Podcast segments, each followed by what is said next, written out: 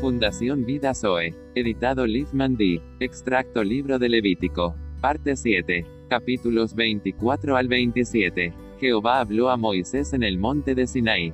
Habla a los hijos de Israel y diles, cuando hayáis entrado en la tierra que yo os doy, la tierra guardará reposo para Jehová.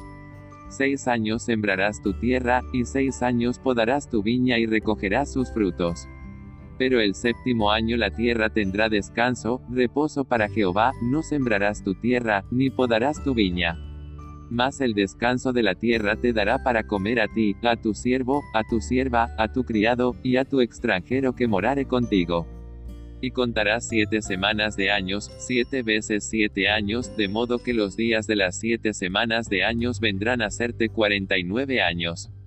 Entonces harás tocar fuertemente la trompeta en el mes séptimo a los diez días del mes, el día de la expiación haréis tocar la trompeta por toda vuestra tierra y santificaréis el año 50, y pregonaréis libertad en la tierra a todos sus moradores, ese año os será de jubileo, y volveréis cada uno a vuestra posesión, y cada cual volverá a su familia.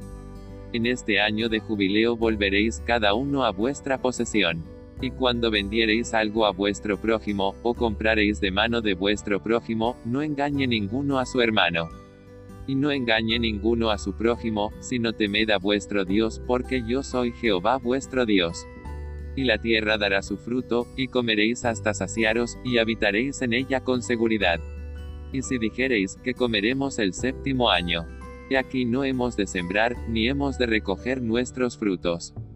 Entonces yo os enviaré mi bendición el sexto año, y ella hará que haya fruto por tres años y sembraréis el año octavo, y comeréis del fruto añejo, hasta el año noveno, hasta que venga su fruto, comeréis del añejo. La tierra no se venderá a perpetuidad, porque la tierra mía es, pues vosotros forasteros y extranjeros sois para conmigo. Cuando tu hermano empobreciere, y vendiere algo de su posesión, entonces su pariente más próximo vendrá y rescatará lo que su hermano hubiere vendido. Mas si no consiguiere lo suficiente para que se la devuelvan, lo que vendió estará en poder del que lo compró hasta el año del jubileo, y al jubileo saldrá, y él volverá a su posesión. Y si no fuere rescatada dentro de un año entero, la casa que estuviere en la ciudad amurallada quedará para siempre en poder de aquel que la compró, y para sus descendientes, no saldrá en el jubileo. Y cuando tu hermano empobreciere y se acogiere a ti, tú lo ampararás, como forastero y extranjero vivirá contigo. Y cuando tu hermano empobreciere, estando contigo, y se vendiere a ti, no le harás servir como esclavo.